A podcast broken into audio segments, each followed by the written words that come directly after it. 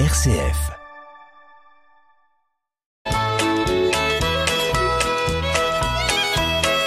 Bonjour à tous, bienvenue sur notre émission Le patrimoine en question. Bonjour Marie-Laure Aucourt. Bonjour Hubert.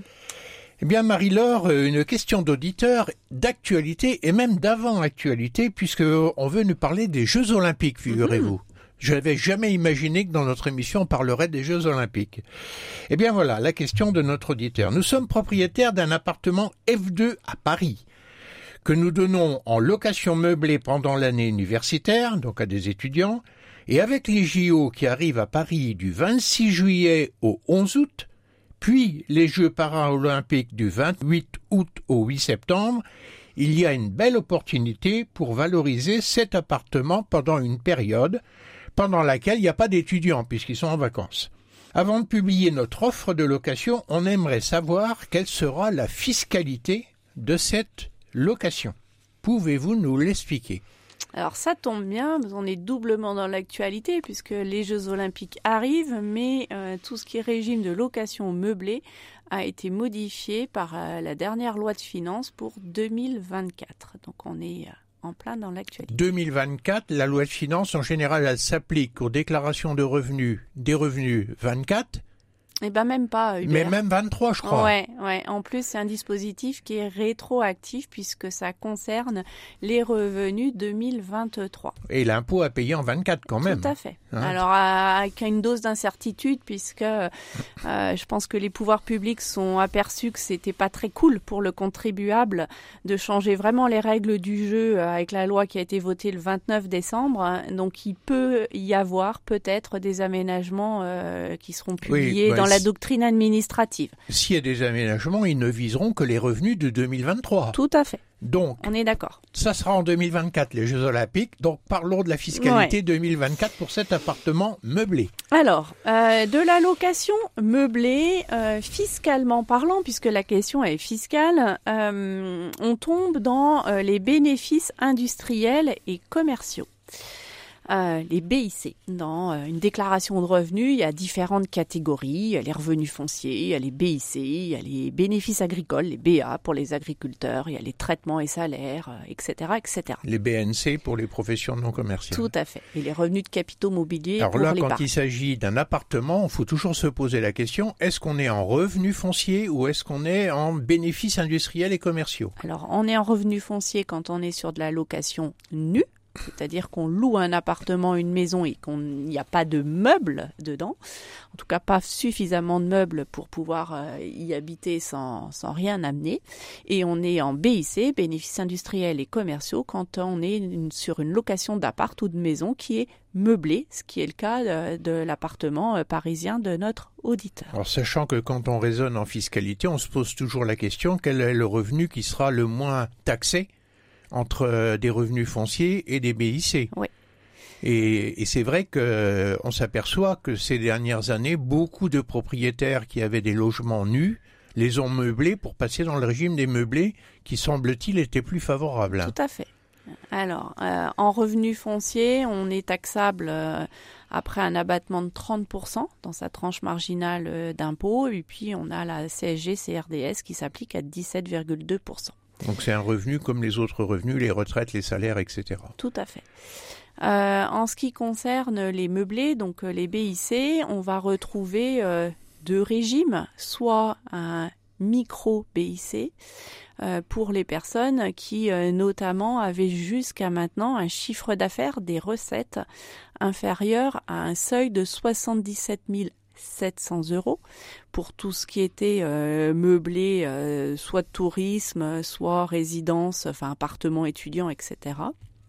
Ça, c'est pour euh, un appartement ou plusieurs? Pour on cumule toutes les recettes qui sont faites par foyer fiscal dans le régime d'une location meublée. Euh, donc seuil de 77 700 euros. En deçà, on est en micro BIC. Au-delà, on est dans un régime réel. Et puis on avait un seuil euh, complètement euh, différent à 188 700 euros, notamment pour tout ce qui est chambre d'hôte, etc. Donc ce qu'on appelle euh, les le, euh, classés. Pas forcément. Chambre d'hôte, euh, les classés, c'est tout ce qui est estampillé euh, Gîte de France, etc., avec des classements spécifiques tourisme. Mais c'était le même seuil. C'était le même seuil. Tout était dans le même. 188 700 euros pour tous les, lo les locations de l'année en meublé. En meublé, chambre d'hôte. Le seuil de 188 700 euros est afférent uniquement, était afférent uniquement à tout ce qui était chambre d'hôte. Donc au cas particulier, ici on a affaire à un F2 qui est à Paris loué à des étudiants. On n'est ni chambre d'hôte, ni classé. On n'est ni classé ni chambre d'hôte, donc on était sur le seuil à 77 700 euros. Pour, euh, si on était en dessous, on était dans un régime de micro-BIC. Ça veut dire que le ah. propriétaire n'a pas à tenir de comptabilité. Il prend son chiffre d'affaires, les loyers qu'il touche euh, sur euh, l'année euh, civile, et à ce montant de loyer, il va y appliquer un abattement qui est euh, censé euh, couvrir euh, les charges. Cet abattement jusque l'an dernier était de 50%. D'accord. Donc okay. je touche 40 000 euros de loyer comme ça, je, je, ne suis imposé que sur 20 000. Tout à fait. Et si j'étais euh, dans une location euh, classée, euh, mon abattement là était plus fort puisqu'on était à un abattement de 71 ce qui change avec la loi de finances euh, 2024, euh, c'est l'abaissement euh, du seuil pour pouvoir rester au micro BIC pour toutes les locations meublées de touristes non classés. C'est-à-dire tous les gens qui font de la location d'un bien euh, meublé pour une courte durée, au jour, à la semaine, au mois, ne sont pas concernés ceux qui vont euh, louer euh, leur logement à des étudiants en tant que résidence euh principale. Donc pour tous les locations meublées non classées, le seuil pour rester au micro BIC dégringole de 77 700 euros à 15 000 euros. D'accord, donc ça c'est vraiment une, un changement notable. Mais dites-moi, est-ce que c'est la même chose selon qu'il s'agit d'une partie de son habitation principale ou d'un logement indépendant? Là, dans le cas de notre auditeur, c'est un logement indépendant. Alors, pour les personnes qui louent une partie de pièce de leur euh, résidence principale, il y a encore des règles euh, particulières. Qui sont différentes. Ouais, qui ouais. sont particulières. Donc là, le, pour ce logement-là, euh, c'est la tuile quand même. On était à 77 700 de chiffre d'affaires annuel réalisé par, pour la location qui permettait d'avoir un régime favorable de taxation, moitié des revenus, hein, l'abattement était de 50%, et là, d'un coup d'un seul, on passe à 15 000. Alors, attention, le seuil des 77 700 dégringole à 15 000 uniquement pour les locations tourisme non classé. Bah c'est notre... le fameux Airbnb. Voilà, notre auditeur, il nous a dit qu'il louait de manière classique, hors la période Jeux olympiques, pour des étudiants qui en font leur résidence principale pendant l'année. Mmh.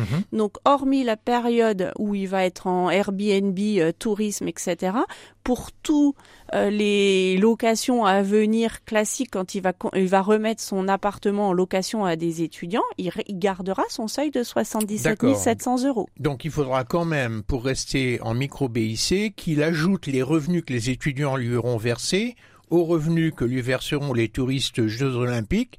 Si on reste en dessous des 77 700, c'est bon, à condition de ne pas dépasser 15 000 pour la période des Jeux Olympiques. Exactement, exactement, parce qu'il y aura une double ou triple vérification si on fait plusieurs types de locations pendant la même année. On se rappelle également que euh, le seuil de 15 000 ou de 77 000 euros, il s'apprécie, c'est une moyenne sur les deux années précédentes. Donc par exemple, pour savoir si je suis euh, au réel ou au micro en 2024, je vais regarder les chiffres d'affaires, les loyers en 23 et en 22. Mais la règle étant nouvelle pour les 15 000, comment on va faire la moyenne? On va attendre euh, les 2020... explications et les publications de l'administration fiscale au BOFIP parce que pour l'instant, on n'a pas les, les, détails, surtout que euh, la loi a été votée et avec des choses qui voulaient pas forcément, enfin que le gouvernement voulait pas forcément voir passer. Euh, en tout cas. Euh, euh, le gouvernement voulait pas forcément qu'il y ait un distinguo entre les locations classées et les non classés. Le rétrécissement du seuil ou la dégringolade du seuil, comme je l'ai dit, concerne les logements meublés tourisme non classé et euh, ceux qui sont classés euh, gîtes, etc., y échappent et conservent euh, le seuil important à 180, 188 700 euros. Hmm. Donc voilà, on n'est pas à l'abri de commentaires administratifs particuliers, de réforme de la réforme derrière. Donc, en, en, tous états de cause, il faut savoir que derrière ça, il y a une idée, hein, c'est celle de taxer les Airbnb qui se développent considérablement. Vous savez, ce système qui permet à des gens de venir un week-end entier euh, loger dans la maison de, de propriétaires et qui, euh, pendant des années, ces revenus-là n'étaient pas taxés.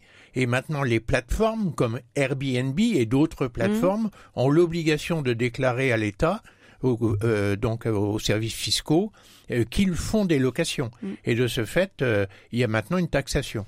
Il y a une taxation. Et cette taxation, donc le seuil, il est quand même assez sévère parce que, en gros, on limite à 15 000, quoi. Oui pour avoir un abattement. Alors l'abattement était de 50. Hein. maintenant, il passe également pour les locations donc meublées, tourisme, non classé, donc mon seuil est à 15 et mon abattement passe de 50 à 30%. C'est sévère, hein Qui revient au même abattement que les personnes qui louent en nu en revenu foncier, puisque tout à l'heure j'ai dit, euh, revenu foncier, il y a un abattement de 30%. Alors qu'est-ce qui se passe quand on dépasse le seuil? Eh bien, on passe aux euh, bénéfices industriels commerciaux réels avec l'obligation de faire une comptabilité et de déclarer euh, le bénéfice réel qu'on fait, c'est-à-dire les loyers qu'on encaisse, moins les charges réelles qu'on a sur l'appartement, bah, des frais pour le meublé, euh, l'assurance, la taxe foncière, etc., qui vont venir comme étant des charges, et je vais avoir mes loyers moins mes charges égale un bénéfice réel qui va passer dans la moulinette euh, de l'impôt et euh, donc des frais aussi supplémentaires puisqu'il faut une comptabilité euh, qui soit tenue. Ce qui est rassurant quand même, Marie-Laure, c'est une moyenne sur deux ans. Oui. Or, les Jeux Olympiques ne durent que quelques mois. Tout à fait. Donc, à nos auditeurs, on leur donne le conseil de se bien se renseigner avant. Et au cas particulier, pour notre auditeur, ça pourrait marcher à condition de ne pas dépasser les 77 000 sur toutes les activités qu'il a fait sur son appartement F2. Oui, et 15 000 euros sur la, la période euh, tourisme. Olympiques. Ben voilà, la réponse il lui est donnée. À très bientôt sur RCF. Au revoir.